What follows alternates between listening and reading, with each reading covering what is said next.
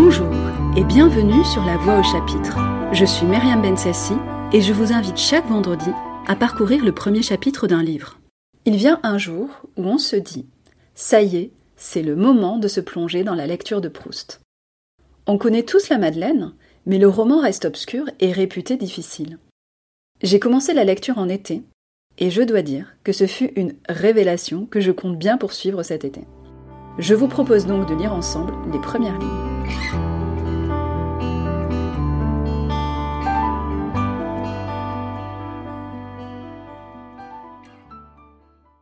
Longtemps je me suis couché de bonne heure. Parfois, à peine ma bougie éteinte, mes yeux se fermaient si vite que je n'avais pas le temps de me dire je m'endors. Et, une demi-heure après, la pensée qu'il était temps de chercher le sommeil m'éveillait. Je voulais poser le volume que je croyais avoir dans les mains et souffler ma lumière. Je n'avais pas cessé, en dormant, de faire des réflexions sur ce que je venais de lire, mais ces réflexions avaient pris un tour un peu particulier. Il me semblait que j'étais moi-même ce dont parlait l'ouvrage une église, un quatuor, la rivalité de François Ier et de Charles Quint. Cette croyance survivait pendant quelques secondes à mon réveil. Elle ne choquait pas ma raison, mais pesait comme des écailles sur mes yeux et les empêchait de se rendre compte que le bougeoir n'était plus allumé. Puis, elle commençait à me devenir inintelligible. Comme après la métampsychose, les pensées d'une existence antérieure. Le sujet du livre se détachait de moi. J'étais libre de m'y appliquer ou non. Aussitôt, je recouvrais la vue, et j'étais bien étonné de trouver autour de moi une obscurité, douce et reposante pour mes yeux, mais peut-être plus encore pour mon esprit, à qui elle apparaissait comme une chose sans cause, incompréhensible, comme une chose vraiment obscure. Je me demandais quelle heure il pouvait être. J'entendais le sifflement des trains qui, plus ou moins éloignés, comme le chant d'un oiseau dans une forêt, relevant les distances, me décrivait l'étendue de la campagne déserte, où le voyageur se hâte vers la station prochaine. Et le petit chemin qu'il suit, va être gravé dans son souvenir par l'excitation qu'il doit à des lieux nouveaux, à des actes inaccoutumés, à la causerie récente et aux adieux sous la lampe étrangère qui le suivent encore dans le silence de la nuit, à la douceur prochaine du retour. J'appuyais tendrement mes joues contre les belles joues de l'oreiller, qui pleines et fraîches sont comme les joues de notre enfance. Je frottais une allumette pour regarder ma montre, bientôt minuit. C'est l'instant où le malade, qui a été obligé de partir en voyage et a dû coucher dans un hôtel inconnu, réveillé par une crise, se réjouit en apercevant sous la porte une raie de jour. Quel bonheur. C'est déjà le matin. Dans un moment, les domestiques seront levés. Il pourra sonner, on viendra lui porter secours. L'espérance d'être soulagé lui donne du courage pour souffrir. Justement, il a cru entendre des pas. Les pas se rapprochent, puis s'éloignent et l'arrêt de jour qui était sous sa porte a disparu. C'est minuit. On vient d'éteindre le gaz. Le dernier domestique est parti, et il faudra rester toute la nuit à souffrir sans remède. Je me rendormais, et parfois je n'avais plus que de courts réveils d'un instant, le temps d'entendre les craquements organiques des boiseries, d'ouvrir les yeux pour fixer le kaléidoscope de l'obscurité, de goûter, grâce à une lueur momentanée de conscience, le sommeil où étaient plongés les meubles, la chambre, le tout dont je n'étais qu'une petite partie, et à l'insensibilité duquel je retournais vite m'unir. Ou bien, en dormant, j'avais rejoint sans effort un âge à jamais révolu de ma vie primitive.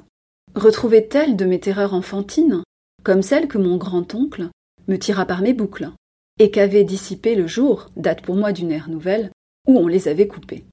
J'avais oublié cet événement pendant mon sommeil.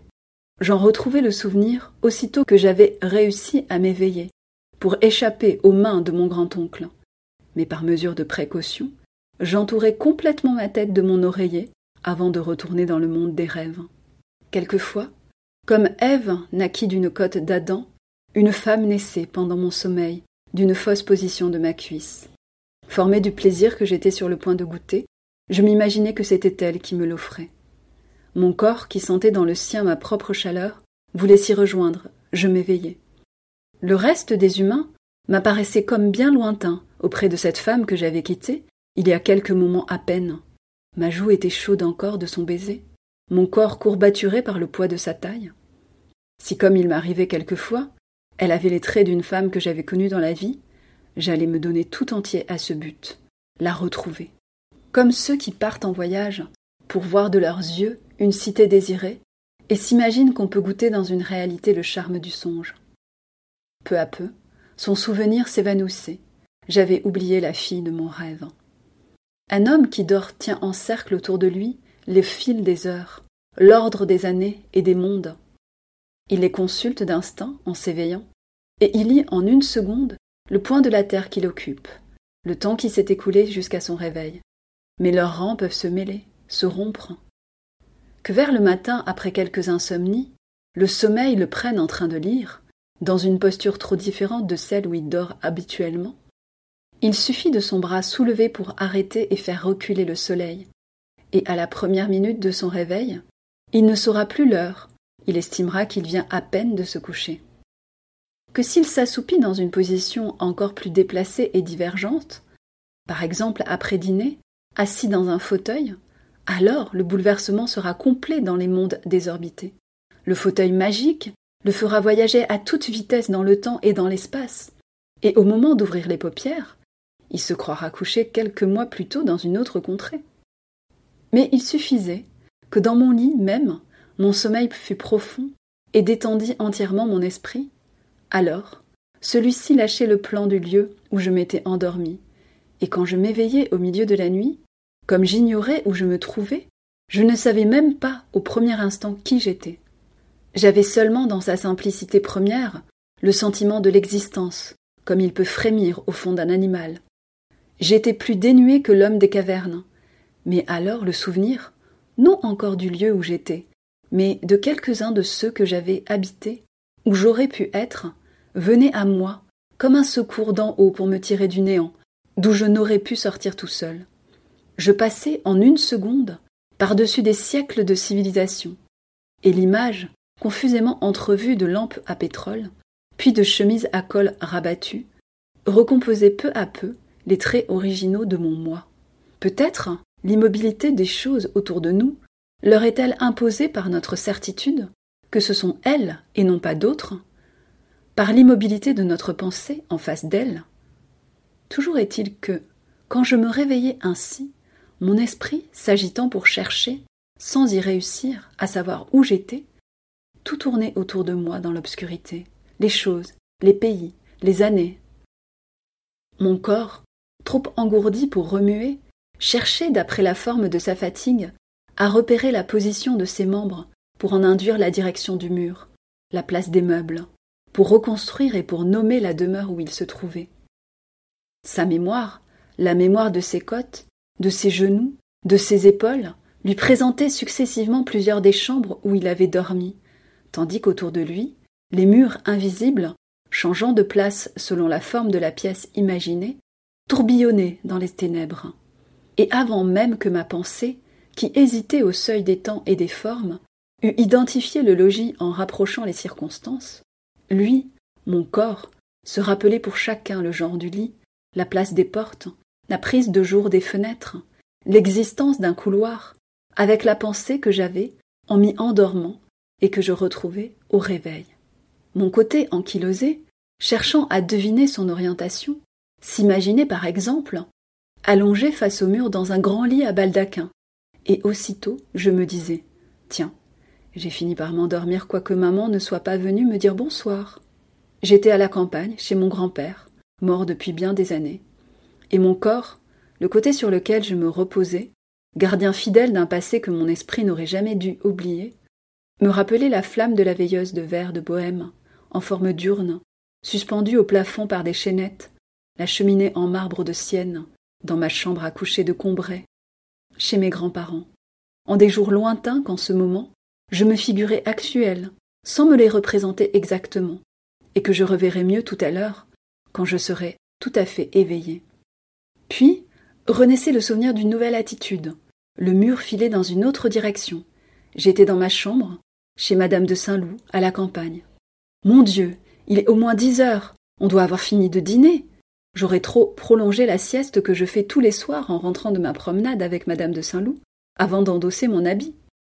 Car bien des années ont passé depuis Combray, ou dans nos retours les plus tardifs, c'étaient les reflets rouges du couchant que je voyais sur le vitrage de ma fenêtre. C'est un autre genre de vie qu'on mène à Transonville, chez madame de Saint-Loup. Un autre genre de plaisir que je trouve à ne sortir qu'à la nuit, à suivre au clair de lune ces chemins où je jouais jadis au soleil.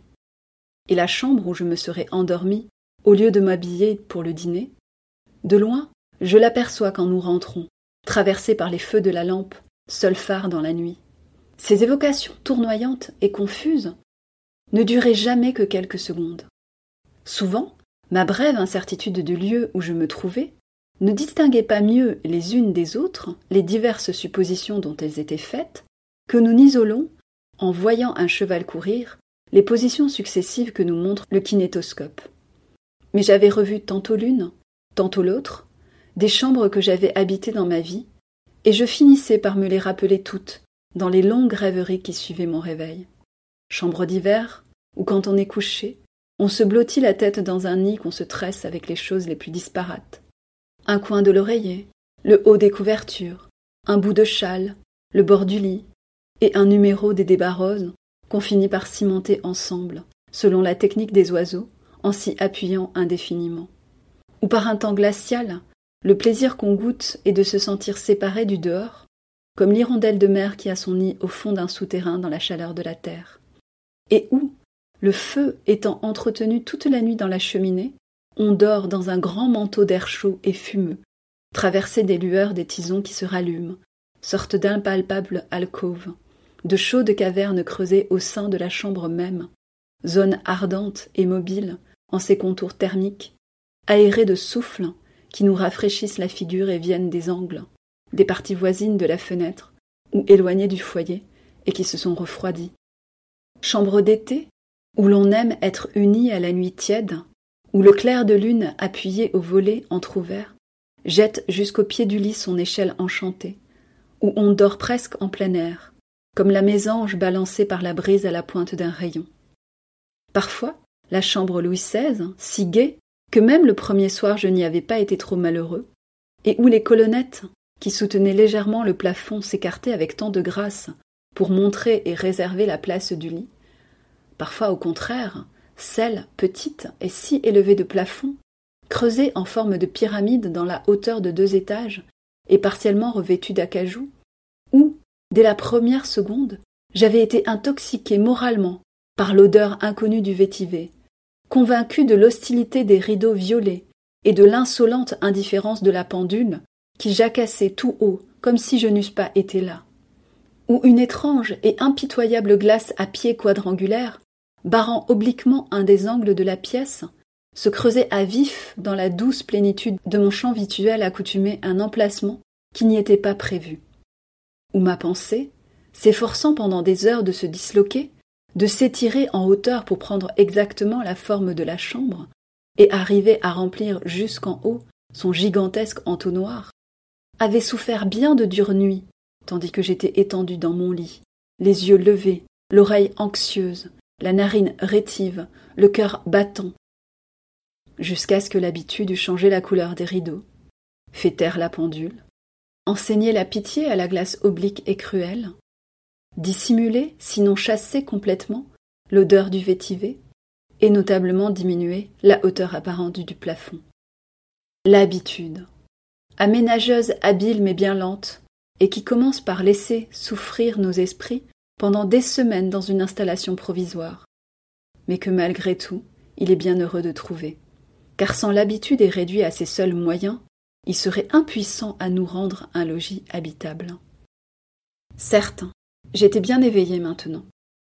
Mon corps avait viré une dernière fois, et le bon ange de la certitude avait tout arrêté autour de moi, m'avait couché sous mes couvertures, dans ma chambre, et avait mis approximativement à leur place, dans l'obscurité, ma commode, mon bureau, ma cheminée, la fenêtre sur la rue et les deux portes.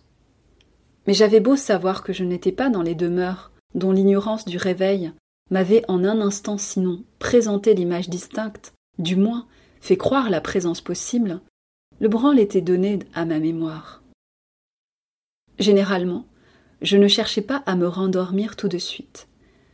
Je passais la plus grande partie de la nuit à me rappeler notre vie d'autrefois à Combray, chez ma grand-tante, à Balbec, à Paris, à Doncières, à Venise, ailleurs encore, à me rappeler les lieux, les personnes que j'y avais connues, ce que j'avais vu d'elles, ce qu'on m'en avait raconté.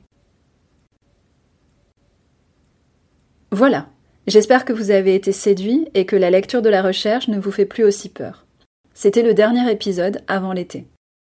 Je vous proposerai sur les réseaux sociaux, tout au long de l'été, de réécouter les anciens épisodes pour nous retrouver à la rentrée pour de nouvelles lectures. Si vous avez aimé ce podcast, n'hésitez pas à liker, partager et commenter sur les plateformes d'écoute. Je vous dis bonnes vacances et bonne lecture.